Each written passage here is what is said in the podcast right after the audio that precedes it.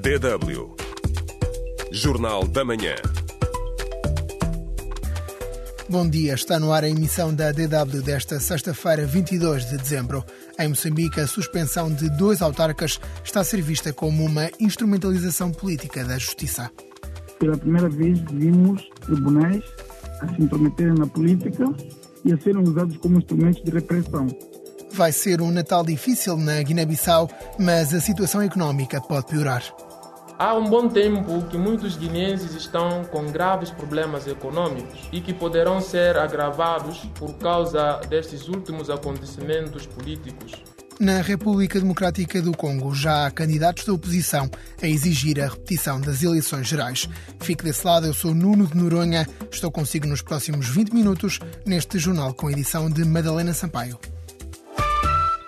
Em Moçambique, os tribunais de Nampula e Nacala suspenderam de funções os respectivos idis Paulo Van Hanle e Raul Novite, acusando-os de incitamento à violência a propósito dos protestos contra os resultados das eleições autárquicas. O Centro para a Democracia e Direitos Humanos fala na utilização da justiça como arma de arremesso. A DW, o jurista Elvino Dias, diz que os tribunais estão a ser usados como instrumentos de repressão olhando para o contexto histórico em que tais decisões foram proferidas pelos tribunais, eu penso que os tribunais estão a ser usados como instrumentos de perseguição política. Isto é, pela primeira vez vimos tribunais a se intrometerem na política e a serem usados como instrumentos de repressão.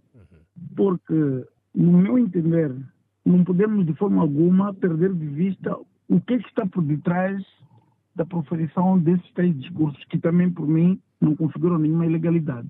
O senhor Raul Novinho chamou aos seus munícipes que Climano foi defendido por climanenses. Nacala deverá ser defendido por, pelos nacalenses. Salvo opinião em contrário, eu não consigo encontrar nesta frase em concreto qualquer ato que configure qualquer tipo de crime de incitação à violência. Tanto é que, desde que o senhor Raul Novinte proferiu essas palavras, nunca vi alguma calense a partir uma montra ou agredir quem quer que fosse por conta dessas palavras. Mas não acha que também juridicamente o juiz proferiu essa decisão como uma forma preventiva? A questão que se coloca é: as palavras proferidas pelo Sr. Raul Novinte têm ou não alguma virtualidade para configurarem qualquer tipo legal de crime? Obviamente que não tem porque a incitação à violência pressupõe ou pressuporia que o senhor Raul Novinte dissesse para que as pessoas partissem montra ou destruíssem isto e aquilo em defesa de Nacala. Não foi o que ele disse. Mas então, quando, quando, diz, quando diz que os tribunais estão a ser usados para perseguir a oposição, a, a, encontra nessa, nesse fundamento alguma intermissão dos, do Poder Judicial num processo que não tinha que nada que ser judicial? Obviamente, é uma forma de escalar a boca e calar os restantes candidatos, que justamente estão a reclamar os seus votos que foram levados em plena luz do dia pelo Conselho Constitucional e pela CNN. Se nós olharmos ao teor da frase do Sr. Raul Movinte e por conta dessa frase ele está, foi, ficou suspenso das suas funções, concluímos nitidamente que, para aquele caso em particular, os tribunais estão a ser usados como um instrumento de repressão. É uma medida de coação que foi aplicada que, de certa forma, está a colocar em causa o interesse público dentro da autarquia de Nacala. Porque ele é um presidente eleito e que ainda está dentro do seu mandato até a tomada do posto do novo presidente. Não faz sentido que ele praticamente não termine o seu mandato. Mas também o próprio tribunal tem os poderes para suspender um presidente eleito? Na verdade, o Código de Processo Penal atribui esse poder não para os presidentes eleitos ou não, para qualquer cidadão. E que, uma vez que os presidentes dos municípios não têm imunidade, tal como acontece com um deputado ou qualquer outra figura, aí eu acho que sim, pode haver espaço nesse sentido. Ouviu uma entrevista com o jurista moçambicano Elvino Dias, conduzida pelo jornalista Amós Fernando. Este é, de resto, o tema da nossa pergunta. No Facebook questionamos qual é a sua opinião sobre a suspensão de funções destes dois edis. O ouvinte Selemano Valeriano comenta é completamente um atropelo à democracia e um total empurrão para a guerra. Moçambique precisa de uma libertação total da colónia interna em que vive. Nael Ferraz diz é um jogo sujo tipo de Angola. Que pena que o nosso continente africano esteja sempre atrasado e os nossos dirigentes fiquem viciados no poder. Cassimo Paulino escreve que Moçambique precisa de ajuda ou qualquer dia voltará a ter guerra. Foram três dos comentários que recebemos. Participe no espaço do ouvinte. Pode responder à pergunta do dia no Facebook da DW África. facebook.com barra DW Português. Estamos à espera das suas reações.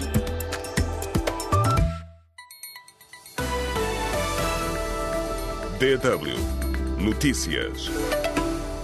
Várias dezenas de membros do movimento do protetorado da Lunda Chokwe detidos em Angola estão em situação precária.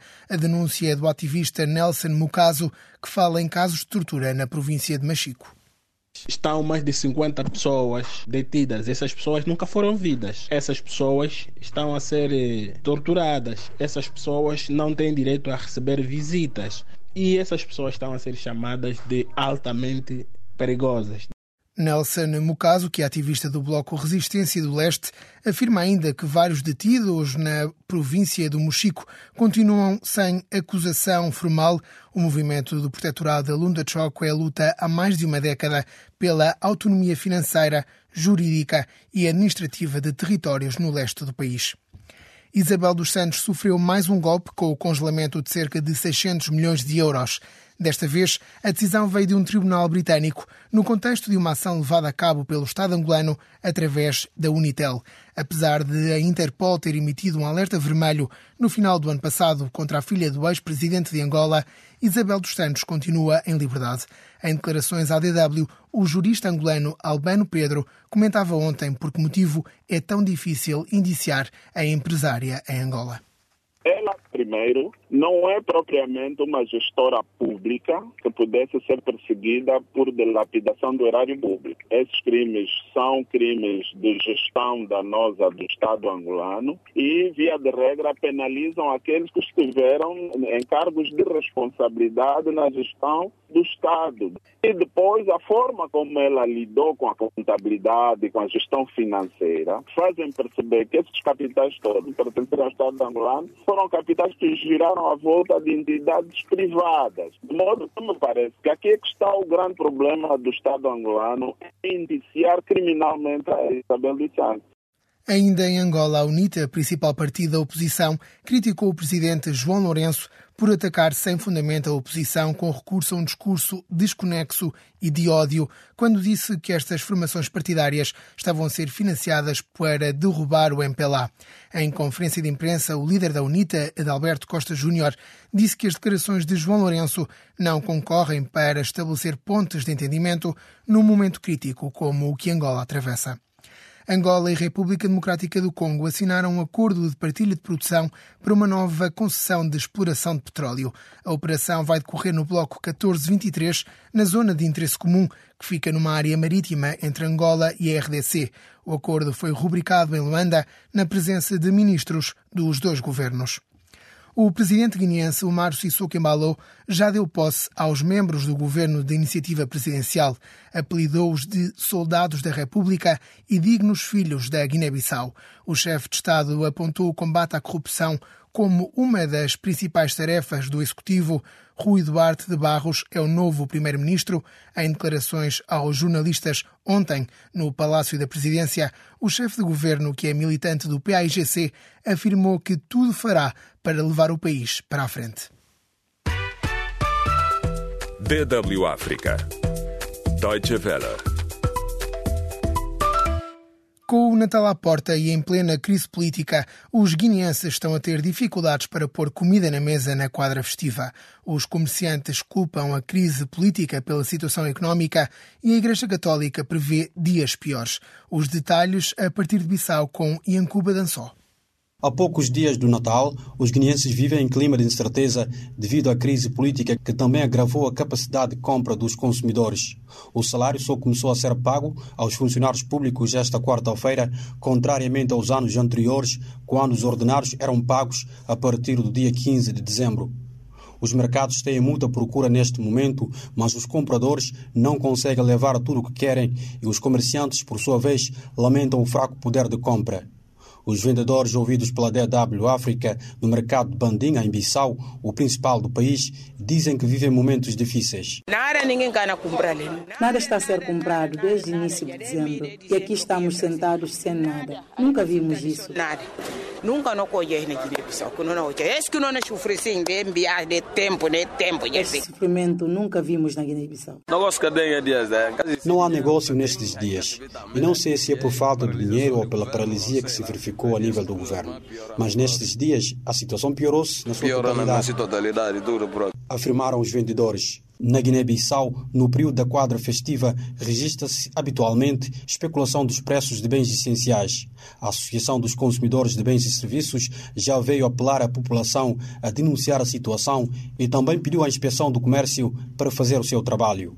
O economista Abdoulaye Diallo explicou à DW África os fatores que terão contribuído para o fraco poder de compra dos consumidores em tempos da crise. Guinense, um bom tempo tem vivido várias situações atípicas e nessas situações atípicas os guinenses têm vivido, todo mundo vai ficar um pouco receoso. Então quem vai fornecer o produto vai ficar com medo, o pouco que ele tem ele vai guardar, porque não sabe o que, é que vai acontecer no futuro próximo. Já o comprador fará também a mesma coisa, ele não sabe o que poderá acontecer. A Igreja Católica Guineense, na voz do padre Paulo de Pina Araújo alerta que a crise política poderá agravar ainda mais a situação econômica de várias famílias. Há um bom tempo que muitos guineenses estão com graves problemas econômicos e que poderão ser agravados por causa destes últimos acontecimentos políticos. Há famílias que não têm de comer. Todos nós podemos estar a passar por momentos difíceis do ponto de vista econômico, mas isso não nos impede de poder ajudar os outros que precisam de ajuda, sobretudo no dia do Natal.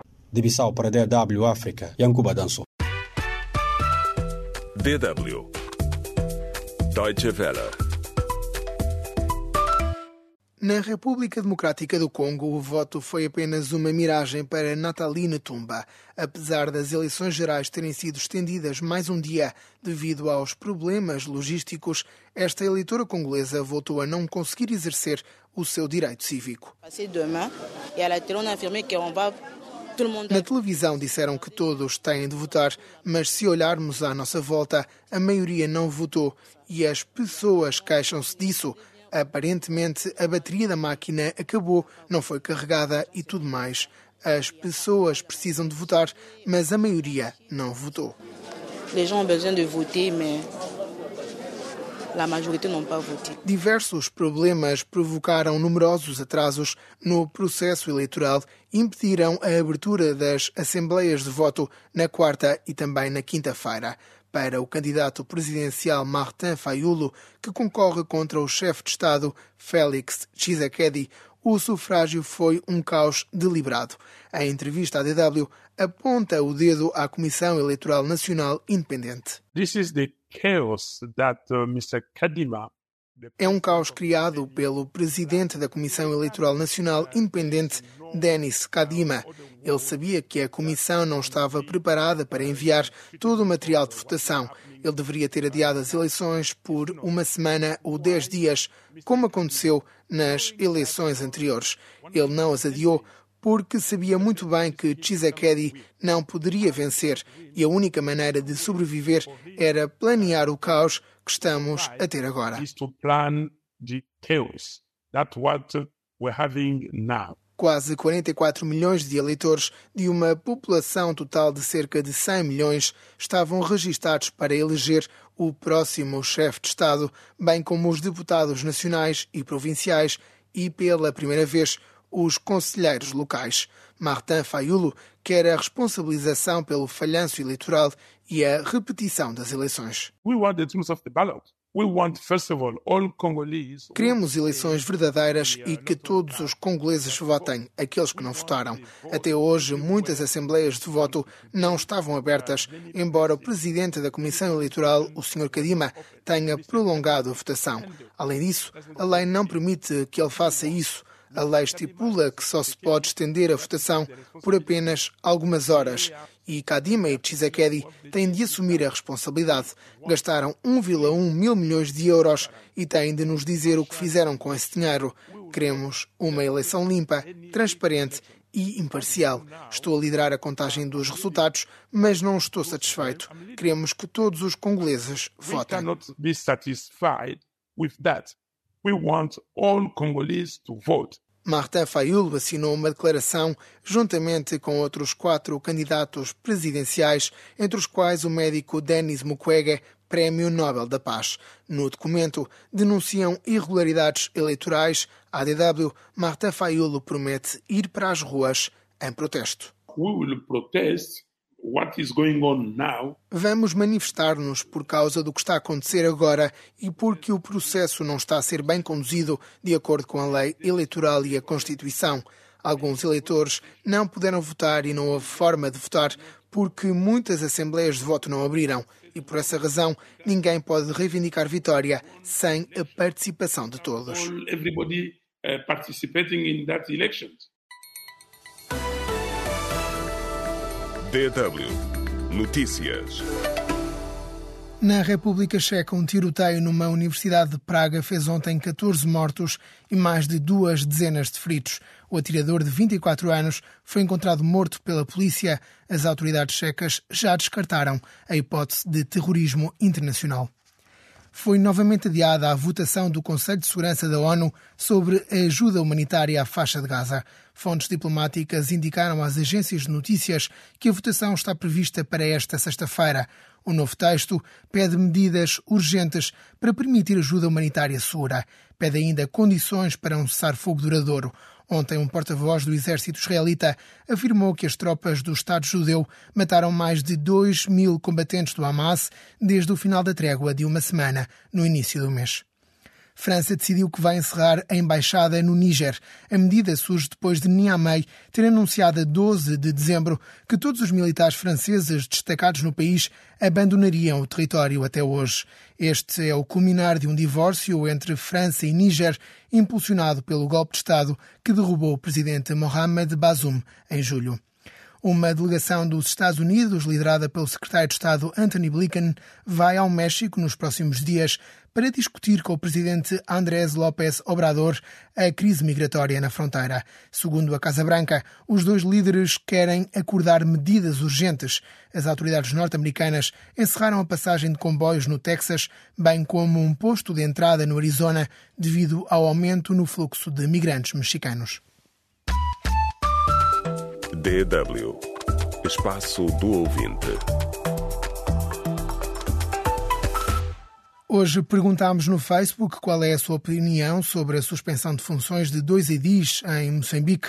No Facebook, Emanuel Rui Martins escreve que em Moçambique não existe uma separação do poder legislativo, executivo e judicial. Deste modo, Moçambique mostrou que não existe independência judiciária, uma vez que as decisões dos tribunais são influenciadas pela política. Eliezer Teófilo comenta que a suspensão dos dois funcionários é completamente injusta. Isto é uma demonstração da ausência da democracia nesta parcela do Índico. Moçambique está longe de alcançar a paz. Alfredo Daigon diz que em Moçambique tem de haver uma reforma política porque a Frelimo monopoliza as instituições. Tudo aqui é controlado pelo sistema. Só quando houver independência e autonomia nas instituições, o país poderá avançar. Em relação aos tribunais que suspenderam os edis, escreve este ouvinte, sabemos que é motivação política. Os edis foram eleitos pelo povo e por isso merecem ser respeitados. Látia Minhice diz que não são tribunais moçambicanos, mas sim tribunais do partido. Os juízes têm orientação do partido. Tenho medo de comentar que partido é esse, porque posso ser julgado pelos mesmos juízes. Famo Cassimu comenta que tudo está nas mãos do povo. O povo não é unido. São poucos os que estão dispostos ao sacrifício para libertar este país da opressão. Esquecemos-nos que não virá alguém de fora para lutar pela nossa liberdade pois os outros estão apenas de olhos postos nos recursos do país. A Gibuana diz apenas: o que me preocupa é o silêncio de Ossuf Momad. São alguns dos comentários que nos chegaram hoje. O debate continua no Facebook. Quanto à informação, pode consultá-la no nosso site dw.com/português Não perca mais logo a emissão da noite. Eu, Nuno de Noronha, despeço-me a partir de Bonn, na Alemanha. Tenham um bom dia, um bom fim de semana e boas festas.